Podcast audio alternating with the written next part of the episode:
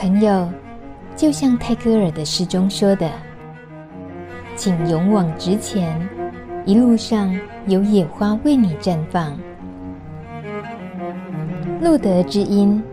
就在你身旁。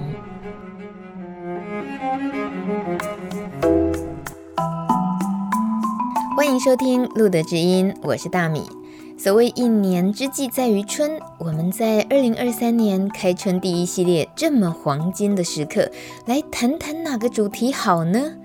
就来畅谈跟面对老年老化这件事情吧。有一本书，书名叫做《论老年》，那是古罗马政治家以及修辞演讲家西塞罗写的书。当他自己迈入了老年，政治风华褪去了。再婚又离婚，连最爱的女儿也比他先离开人世，一个个打击让他领受到人生后半场的各种悲哀。但是西塞罗并不消极以对，反而写了这本知名的书《论老年》。用豁达的态度在面对衰老，他认为老年是生命的另一个金色年代。虽然体力大不如前，但是啊，人生阅历和智慧都到了最高点。他认为幸福的老年必须来自严肃的青年时期。当我们在青壮年时期始终努力，没有虚度光阴，老了之后比较能找到方向与定位，并且能够怡然迎接人生的终点。这个观点啊，本人非常同意。所以路德之音打算从生理的、心理的、人际的。法律等等面向，跟大家一起严肃看待老年议题，但是收听的你呢，却是可以感觉轻松好吸收的。所以今年第一个系列主题，我们先来谈谈中高龄艾滋感染者在生理照护这方面的议题，分别会从医院感染科医师的角度来谈，也从社工师的立场去看，还有长照机构专业人员的服务经验，最后还有以自身遭遇老年的各种。考验的帕斯提生命故事分享，不管正在听节目的您是什么年纪，相信听了之后会明白，我们都会老，而有些事越早知道，趁早准备越好。因此，大家准备动起来了吗？首先，欢迎这系列第一集来宾，布利桃园医院感染科主任林怡君医师。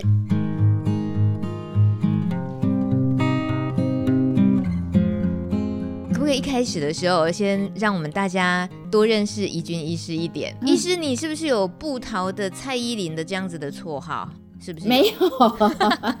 没有啊，他们。确定没有？他们是叫我，他们是叫我梁咏琪。他以前是剪短头发哦，哦，可是现在长头发又卷卷的，好蔡依林哎。没 有没有。我觉得讲梁咏琪的那个真的是比较那个比较歌坛早期。现在我们应该讲蔡，就是比较，我们都同年次的话就会知道说是梁咏琪。现在的年轻人可能已经不知道了，所以我们要讲蔡依林啊。怡君医师，您看起来是年轻，不好意思，我一直以貌取人，但是我们想知道一下您。的这个在感染科这方面的工作经历是不是已经很久了？应该是说，我大概我毕业到现在大概已经二十二年了。嗯。那我们大概我们医师的养成过程的话，我们就会先接受内科的训练。那内科训练三年之后，还会两年的次专科呃的训练。所以，呃，我从事感染症的工作大概已经十七年了。哦，感染症就是讲感染症，不是感染科。对，其其实我从一开始，我们等于是。取得专科之后，就已经都一直有在接触我们这个感染者的工作，这样子、就是照护。因为其实，在艾滋病的照护里面，其实就是感染症非常重要的一环。嗯，是，嗯，这样子二十二年，您是不是从 SARS 年代就开始走过来，一直在感染的这个全世界都全力以赴的应付这件事情？那你们又是在最前线哦。对，因为我我其实我是 SARS 的时候，我有经历过，我是那时候我是住院医师第二年，对，所以那时候有被征调上来，因为那时候就是北部疫情比较严重，所以我那时候是在台中荣总受训练，所以那时候其实我们有被征调上来要支援。可是呃，上一次 SARS 跟这一次比较不同，就是在于是说 SARS 很快就结束了，嗯，好，那可是这一次新冠的疫情就是拖了蛮久的这样子。对，所以两个有一点不一样，等于之前可能是一个呃演习，哦，那这一次可能就是一个实战这样子。嗯、是，刚刚听到怡君医师你在分享说，SARS 毕竟它消失了结束，然后 COVID-19 是还没，但我就想到那 HIV 它也就是一个一直还没消失的病毒，对不对？对，所以能够说这场仗也都一直还在打吗？你怎么你怎么看待二十二年了这个 HIV 在你的整个工作里面它的那个演变？你现在看待他的心情会有很大的差异吗？嗯、呃，其实，在我们之前一开始接触到 HIV 的感染的部分，那时候可能是算比较急性的哦，就是因为我们遇到感染者，他可能他的免疫功能已经很差了。哦，都会已经可能进呃进入到这个属于属于艾滋的阶段哈。那艾滋它其实它的全名就是 AIDS。那如果我们朝字面上翻译的话，它就是后天免疫不全症候群。嗯，好，那它其实早年发现的时候，他们就是发现说，其实有一些新生儿，他可能是因为基因的缺损，造成他先天免疫不好。好，那造成说他可能很容易有一些刺激性的感染，好像一般人不会出现的感染都会出现在呃这些人身上。那后来就是发现说，哎，为什么有些年轻的男性，他理论上他应该没有这个基因的缺损问题啊？那为什么到了成年反而有这个问题出现？就引起科学家的好奇的心理去。呃，去呃研究，然后发现说，哦，原来它是一种病毒造成的这个后天免疫的呃的症状的一个，就免疫的缺乏。哦，所以可能我们在一个年轻力壮的人身上呢，他可能就感染到病毒。那如果不治疗，可能就会有其他刺激性感染的产生。嗯，好，那所以我们在早期的时候，我们就是希望说，哎，这些人有这个发病的状况，赶快不要发病。好，那到了中期之后，就发现说啊，原来他这个是病毒感染的。我们透过这个病毒的控制呢，好，我们就可以让这些人不发病，然后他就可以有正常的一个生活的形态，嗯，好，然后哦，可以让他正常的一个工作。好，那接下来就发现说，哎、呃，有有一些就是只要一天一颗的药物，那我们病人都控制得很好啊。那渐渐的，我们就开始到这个 HIV 已经走向慢性病的一个阶段。好，那我们就开始要考量到说，哎、我们怎么样让我们的病人不要有一些并发症？好，那我们知道说，其实老化的过程的疾病呢，哈，它有很多的哦。那我们知道，其实呃，在我们 HIV 的感染者。好，他也会面临老化的过程。那他老化的疾病，他可能比正常人大概就是早十年。好，那一般人可能六十岁会发生的，那我们的病人可能五十岁就会发生。那他当然，他可能跟一些呃病毒的一些呃造成身体的发炎有关，但是有可能有一些是我们艾滋病的用药，好造成他这样的疾病。那另外甚或者是有一些人，他可能是。呃，HIV 的病毒感染又合并 C 型肝炎的感染，嗯，好，那他如果有这两种的这个病毒合并感染的话，它有一些新陈代谢症候群哈，俗称的一些糖尿病、高血压、高血脂的问题，就会比一般人的几率来得高。嗯，哦，那这就是为什么说，其实有一些感染者他是呃 HIV 的部分，我们会积极的去治疗他的新型肝炎的部分哈，也是因为这样，除了说有一些共病的问题以外呢。可能也是预防说他以后呃，就是不要再呃有一些呃，可能有一些呃新型肝炎造成的肝硬化或者是肝癌的一个部分。嗯哼，是。但请问，嗯，您刚刚有提到，就是艾滋感染者他的老化是比一般来讲是提早十年，主要跟他长期服用抗病毒药有关，是吗？呃。有一些就是跟病毒药物有关，那有一些可能是本身还是有一些些身体的机转哈，会有一些老化的问题，然后新陈代谢的一些症状出现。好、嗯，那我们大概知道说，其实老化的过程，我们会有的疾病就不外乎是心脏病。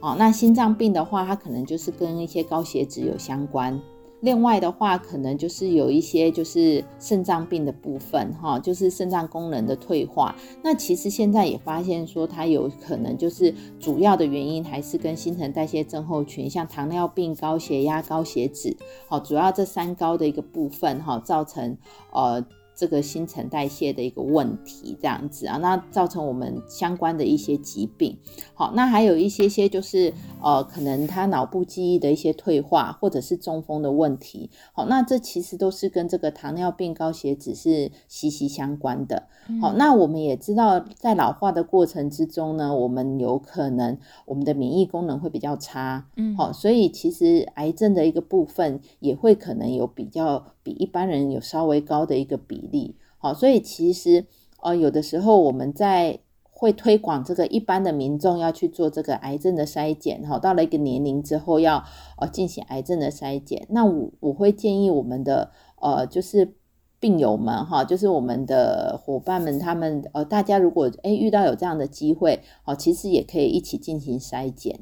哦，就是说，如果你的年龄符合，然后政府有一些相关的补助，哈，做一些免费的癌症筛检的时候，其实也可以多多利用这样相关的资源。嗯，不过这些慢性疾病在治疗的时候，他们又同时对感染者来讲的话，就是呃，服药的情况。会有时候就是担心互相影响到，或者是就是那个服药的顺从性这个部分。现在来讲，医生您面对的这些社群朋友们，在应付慢性疾病、老化啦，然后又自己呃平常每天都要吃抗病毒药这个事情，有没有觉得大家普遍会遇到的难处、常见的问题是什么？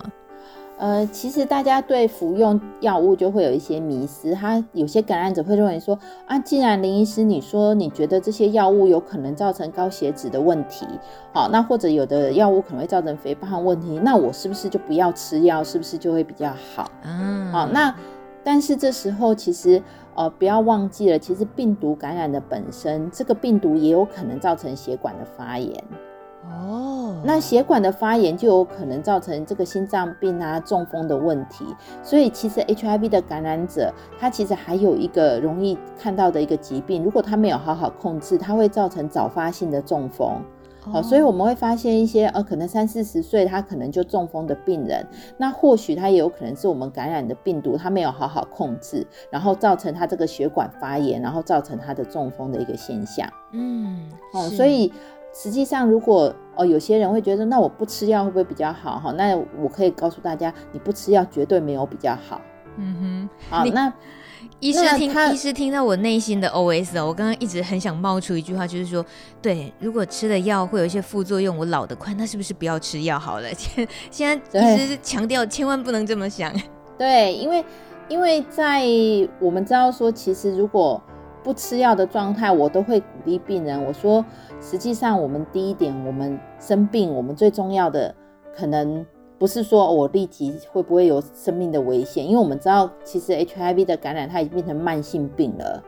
好，它所以它其实说实话，它不会有立即的危险。嗯，但是它就像糖尿病、三高，它可能有潜在性比较大的风险，但是它可以预知的未来就是在于说，如果你不吃药的时候呢，它有可能病毒会战胜我们身体。好，那它可能你就会暴瘦。好，那或者是说有一些人免疫功能不好，那他的这个呃身体上面可能就会长了一些就是脓包。好，那这个时候我们有一些工作的时候，可能我们生病就要请假，那常常就会频繁的请假，那是不是就会被人家发现说，哎，你好像不是那么的正常？嗯，好，那如果你像你，哎，体重突然暴瘦，然后身上有一些疮，人家就会觉得你不健康，那反而大家就会去询问你的状况。好，那所以呃，我会鼓励病友是说，其实我们现在如果我们要维持我们自己的一个呃很好的工作形态，然后我们的生活形态，那你就呃吃药，好，那吃药可能会有一些副作用，可是这些都可以照呃借由生活形态的改变哈，去去改变的。好，就这样说，比如说有一些药物可能会造成肥胖，可是这些药物造成的肥胖可能是促进你食欲比较好，比较好。好，那到这时候呢，我们可能就要吃的东西，我们可能就要吃比较均衡的饮食，好，或者是有一些人，我发现他吃药还是很瘦啊，因为他可能还是有一个呃在做一些就是重量训练，或者是平常都有运动的习惯，好，那我们就发现这一类的人，他有健康的生活的习惯，他其实也没有变胖的一个风险。嗯，好，那我们就会鼓励病人说，第一个，如果你高血脂的时候，你可能要多吃一些呃纤维的食物，哈，吃一些麦片，好，然后增加运动，好，那如果哦这些我们都已经努力了，哈，那但是我们的血脂肪还是有一些呃问题，还是没有控制的话，那我们可能就会进行药物的转换，好，那如果说哎药物的转换不行，可能我们才会加上这个高血脂的药物。好，那另外一方面就是糖尿病的一个部分哈。那糖尿病的一样哈，就是说，呃，如果你有糖尿病的问题，当然就是要及早控制。好，那我们就会再审视一次你的药物，看看你的药物是不是也有相对的风险，好，会造成你糖尿病的问题。好，那其实有一些病人是进行药物的转换，他就会。呃，可能就会获得改善，但是呃，就是还是会吃药，好，吃糖尿病的药。但是有一些病人，他可能就是即使停药了之后，他还是有糖尿病的问题。嗯，好，那这时候我们就是一样哈，可能要做一些呃呃运动啊，或者是饮食的控制。好，那现在其实，在营养师的部分哈，比较推广的部分，像有些人，我们曾经有病人他是糖尿病，然后他想要减重。然后他就跟人家去做这个一六八断食法。哦，那他做这个一六八断食法的话，其实对糖尿病的病人就是很不适合。好，因为他会在该吃的时候，他就会吃很多，然后他造成他的血糖爆高。哦，好，那有时候又非常的饿。好，那可能这个方式就不适合他。好，那但是现在也有在呃，就是比较流行的这种减重，就是二一一。好，那什么是二一一呢？就是说我们呃会把我们的这个食物呢做成很多的一些份数哈。那我们会评估，就是青菜的部分我们就是两份，好，那蛋白质的部分就是一一份，好，那淀粉的话我们不吃精致淀粉，我们吃原型食物，好，就像是麦片或者是糙米。呃是糙米，嘿，对，或者是地瓜，哈，这一类的比较健康的食物，好，那实际上，呃，比较推广的是在认为说，我们有一些会肥胖的部分，其实是呃饮食的不均衡，好，所以其实均衡的饮食是会对我们这些都会有所帮助。嗯，是，大家平常感觉上，呃，被叮咛这些饮食要注意啊，淀粉啦，或者是蛋蛋白质、蔬菜什么要均衡什么等等的。都听的还蛮蛮习惯，蛮多这方面讯息。可是，一讲到真的是因为呃碰到老年的议题的时候，或者是身体出现一些老化之后，呃，优生不会听啊，还是说刚刚讲的三高等等的这些。其实我觉得看待这件事情又更不一样了，就是一方面是身体上的不舒服，然后再来是得要去面对，我得真的忌口吗？我得真的要强迫自己要运动了吗？不然可能老化或者是那些病痛的事情会更恶化。那那种在一个自己不是一个心情愉悦的情况，然后一定要强迫自己要一定要那么去做才会改善。我是觉得老的这件事情，大家。呃，应该都不容易。就是如果遇到这些事情的时候，感觉是怎么做，好像都知道，好像都有听说过。可是真正去实践的那个力道的话，就难处很多。一是像我这样子借口很多的病人，对不对？这嗯，这算不算是很大的问题？对，其实就是我们在这些习惯的养成，说真的，很多东西就是去呃习惯去呃决定一些。事情哈，那我们其实要趁年轻的时候，就是养成比较良好的一个生活习惯。好，那这对你的老年的过程，其实它就会有一定的帮助。好，那就像说，呃，我们也不用，呃，不知道大家有没有看过《原子习惯》这一本书啦？哈，《原子习惯》的话，它就是说，其实我们每天做一点点的改变，好，累积的成效会比会比你一个礼拜只做一次来得好。哦，之前我们医院就有推广这个九十天的一个健身的一个活动，好，那它里面呢，哈，它就是有提倡说，哎，大家每天至少要喝呃两千 CC 的水，哈，就是以你的体重乘以三十，就是你应该要喝的水量。呃，那时候我们就呃参与活动的病友，我们就会发了一罐这个两千 CC 的水壶，好，那。我自己本身也有跟他们一起参与，那因为那个水壶的部的的的这个赠品呢，哈，因为有一个量，每天都有一个目标，嗯，好，那我就会想要达成，好，所以我自从这个呃九十天的活动之后呢，我每天哈，我就是有喝到两千 CC 的水，好，那可是这只是一个小小的生活习惯的改变，好，那我觉得就是说，其实一下子要做太多的改变，大家可能会受不了，那我包含我也是哈，那但是呃，我们可以利用一些方式来协助哈，像。呃，容量哈，就像说，呃，有一个水壶，那你每天有一个目标哈，那你比较容易达成。那另外就是说我刚刚讲的食物二一一的部分，那可能你有一个餐盘，好，一个制式的这种健康餐盘，哦，也是一个比较好帮助大家的一个方式。好，那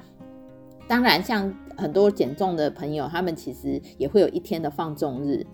哦，就是说那一天哈，可能因为身体，我们的身体会觉得说，我每天都在减重，那我可能就要。减少这个热量的消耗，好，所以其实一个礼拜我们可能还是可以一到两天，哈，比较就是随意自己喜欢的饮食，好，但是一般可以记得的时间，那就大家还是以健康的生活形态，好，那就像说，呃，我们运动方面好了，好，那我自己的话，我就会，呃，可能我在洗澡、吹头发的时候，我可能就会做深蹲，哦，啊，那我可能至少做三十下，那我每天是不是就有做三十下？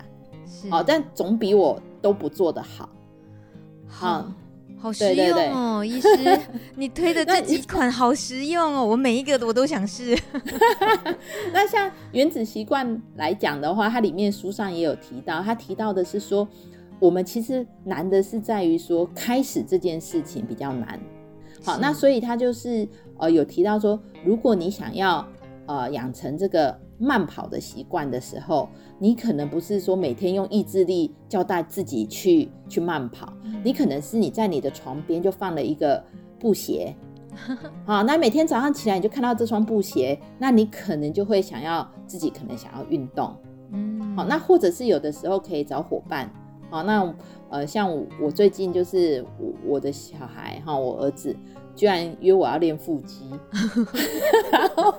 然后我们每天可能就是因为妈妈需要开演唱会了，所以要练腹肌吗？没有啦，他其实我也不知道，现在的小男生就说，你可能有的时候就会觉得，哎、欸，他想要练腹肌，那那我们就睡前就会相约哈，就一起哎、欸、稍微练一下。但是这种可能没有立即的成效，但是有习惯的一个养成，那就会对自己会有一些帮助。嗯，对。哇，很很实用哎，谢谢医师。嗯、但你刚刚有特别呃一再提到《原子习惯》这本书，它怎么写？嗯、原子就是那个原子弹的原子吗？对，对哦，原子习惯啊，好好，我去找来看看。对，这这本书还蛮好读的，所以可以、嗯、可以读。这是可以那个破除自己老是找借口不不好好运动，或者是不好好照顾身体的、嗯、一本工具书吗？就是看自己的想法，因为我每个有的人是属于自律型很严格的人，所以他就会规定自己在什么时候达成这个目标。嗯，好，那我是属于呃生活开心比较重要的人啊，所以我觉得我每天就是做一点做一点，然后这个比较适合我这样子。所以每个人的方式是不一样的，那就可以就是大家找到自己的方式，然后养成一个健康的习惯。哦，这比较重要。嗯、那呃，在我们病人老化的过程，其实有很多呃，大家可能会觉得啊，这个我讲了，医生也好像是每个人都会遇到，他就觉得不太想跟我们谈。但是有的时候就是因为是这样哈、哦，就是说其实你不是孤单的，因为。大家都会遇到同样的问题哈，或许就可以拿出来讨论哈。那有的时候自己呃封闭在一个小小的框框里面，好，那倒不如有的时候跟大家讨论一下哈，因为其实大家会遇到的一些老化的问题都非常的类似，嗯，好，或者是说失眠啊，或者是说哎觉得有一些东西没有办法呃呃可能控制自己啊，就是想要吃一点点啊，好，那这个部分的话其实是可以跟大家讨论的，好，那那这样子的话就是。重要的是说，因为我会跟我们的病人说，我们有的时候吃药，是因为这个药其实有很多的发科学家在想要发明新的药根除它。好，那我们记录良好的病人，好，如果你控制良好的病人，你要试药，你就会比较先好优先有这个这个哦可以试这个药的一个部分。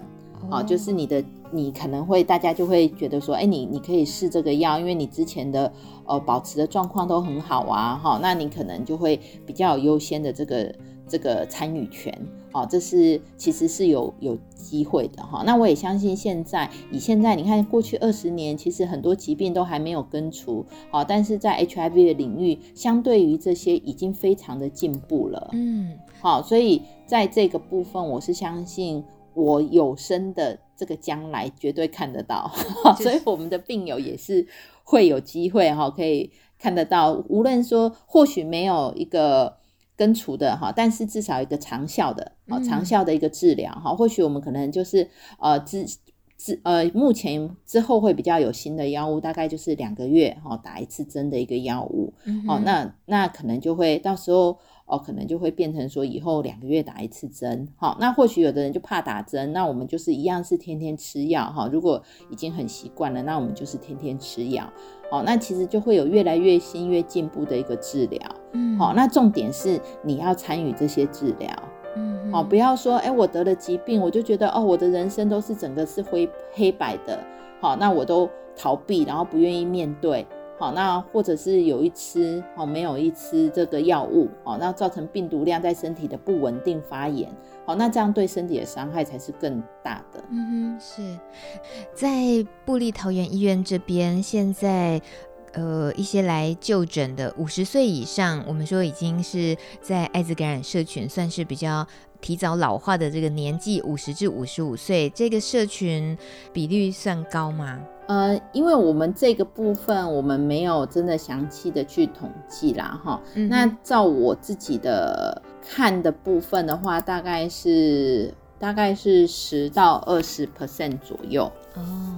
那但是因为台湾有统计，就是大概台湾是在二零三六年，呃，五十 percent 的感染者会大于五十岁。哦。对，就是台湾大概是在二零三六年的时候才会。才会有哈，那目前的部部分的话，可能还没有，还没有到到比例到到那么高的一个阶段，这样子是真的是很呼应刚刚林医师说的，就趁年轻的时候早点做好保本，因为 大家感觉普遍多数的人现在。多多注意，因为那个老化的议题已经在前方等着。可是它毕竟感觉还有一段时间，让我们自己多做一点准备。那这个事情是就还来得及，而且是蛮重要的提醒。这样子，我再补充再请教一下，这一次我们呃讨论老年议题的时候，我们其实也有另外一位受访者是加一长照机构。那呃，他们在三峡的护理中心有一位主任，他就有受访，其实就是会聊到说，现在全台湾会愿意收收这个艾滋感染者的这个长照机构护理中心是少之又少的，通常就是会被被拒诊或者是拒收这样子。那我我只是想要呃请教林医师哦，在从医院的感染科。呃，主任医师的这个角度里面，呃，您是不是也可以让我们就一些相关的工作场域的这些人，可以对这件事情有多一点的了解？那在收呃收他们的时候的一些恐惧吗？或者是疑虑这些东西？应该怎么样去看待，会更更有助于大家以后老年的时候的一些想要选择照护的环境，可以更友善一点呢？其实实际上就是，我觉得有时候这些机构会去拒收，就是对疾病的不了解。好，那这个部分的话，就是。呃，其实要靠大家的一些宣导哈，因为其实这个疾病有可能比较像是呃 B 型肝炎或 C 型肝炎的一个部分哈，它只是血液体液传染，然后它好好的吃药控制，其实病人是可以控制很好的。好，那但是这个比较需要讨论的议题是在于说，因为我们有一些病人，他的确是比较低社经地位的，嗯，好，那所以他。的一些就是在长照的负担上面，它真的是比较缺乏。好的，他缺乏他的资源，那这个时候可能就会变成需要一些社福哈，那或者是呃医院的一些协一些呃就是社工的一个部分哈，或社福团体的协助，好，所以呃在一些比较弱势的族群，我们的病人的确是占一个部分，好，所以我觉得在在照护病人的方面，其实我觉得对疾病的歧视，我觉得这个随着时间会改善。好，就是哦，可能呃，大家慢慢的对这个疾病了解了哈，因为你会发现说，有一些年轻的医师对这个疾病的接受度就比一些呃年纪大的医师来得高哈，因为有的时候只是对一些疾病的不了解。嗯嗯。好，所以我觉得长照机构的部分的话，实际上。呃，如果我们病人控制的良好的状态，其实愿意收的机构，我相信未来是会会来越来越多的。嗯，好，那只是在于说有一些就是我刚刚讲的，呃，可能他们经济条件不好的一个部分，可能无论在呃是不是病友的部分，都会是一个障碍。是是是，所以如果以呃机构的服务项目来讲的话，您会觉得针对艾滋感染者他们的中老年的这样子的照护，会有有别于其他的需要被照护者呃多注意一点的协助吗？嗯，其实我觉得在我们的病人的部分呢，它其实就是血液体液的传染。好，那其实，在一些肠道机构，他们其实主要就是可能管灌喂食，哈，或者是一般的喂食，然后拍背翻身，其实比较不会有一些针剂一些医疗行为，所以其实对肠道的一些照护来讲，其实是没有太大的差异性的。嗯，好，那因为就像说这个病人假设有 C 型肝炎，哈，住进这个机构。好，那你必须要注意说，哎，之后可能定期帮这个病人做一个超音波的检测，好，看他有没有肝癌的一个风险。好，那在我们呃 HIV 的病人也是一样，就是说，哎，他如果吃药了，只是要记得要让他回诊，好，定期去追踪他的疾病状态。好，那所以其实他在肠道机构里面并没有什么风险会造成其他的呃病友的一个感染。好，如果他是控制良好的状态，其实是没有这个太大的风险的。是是，谢谢医师。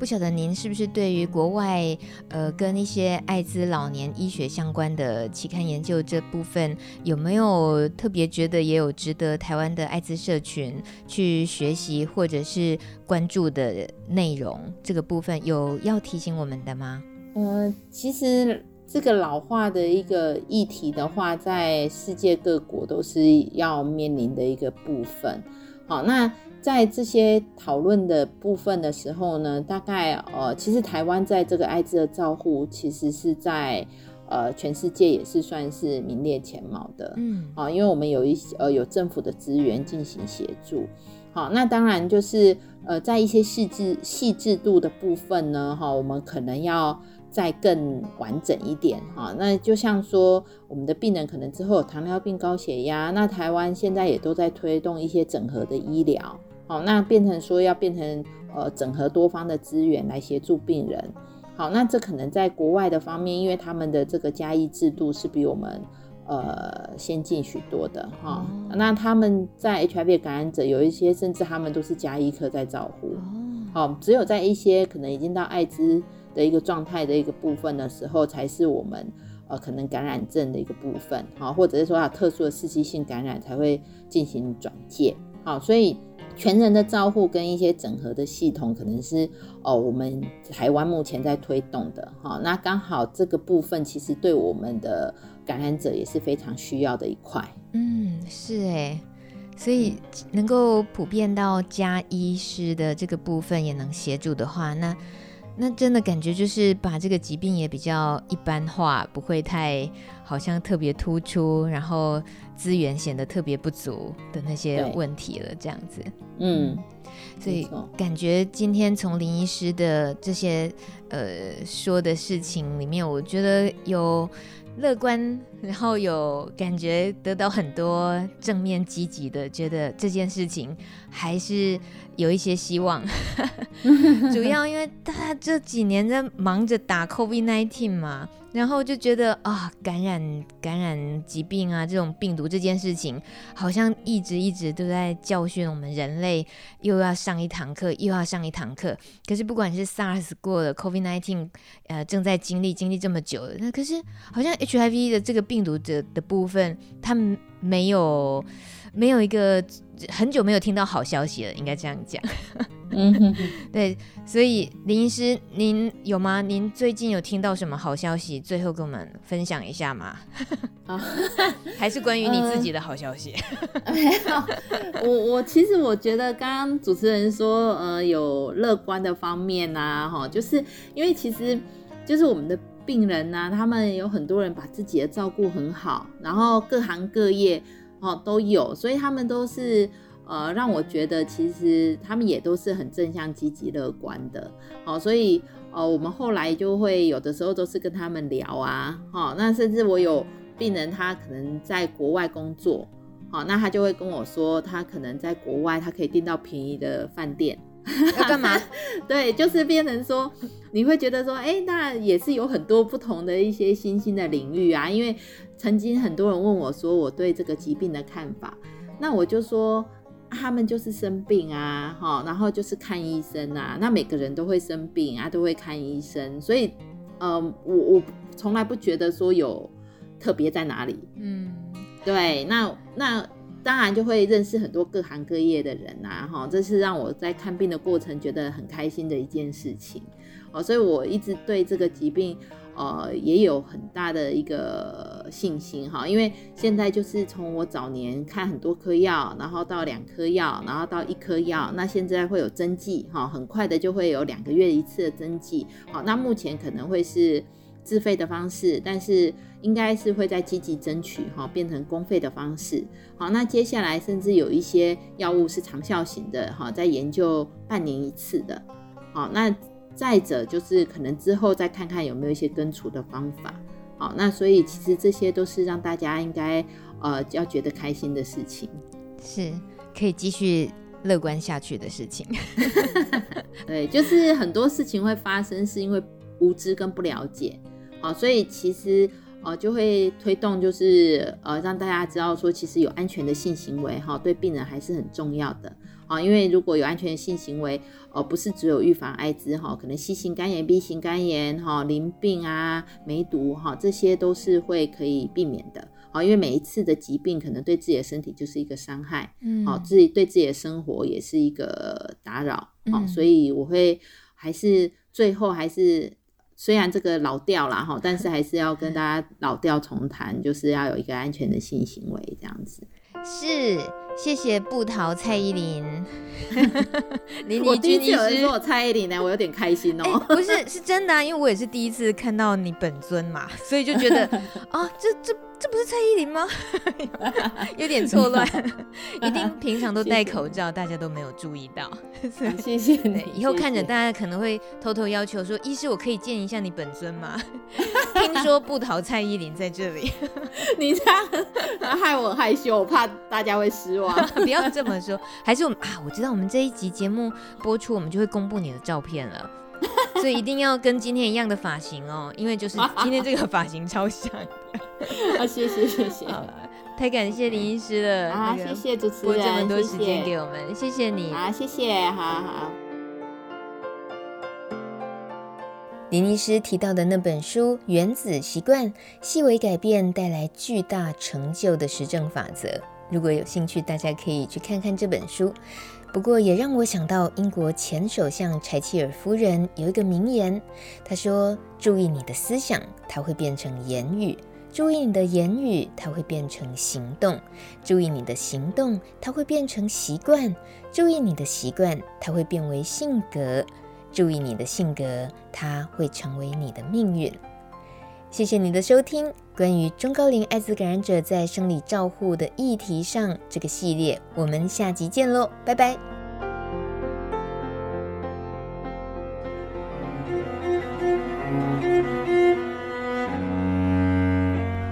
本节目由路德协会制作播出。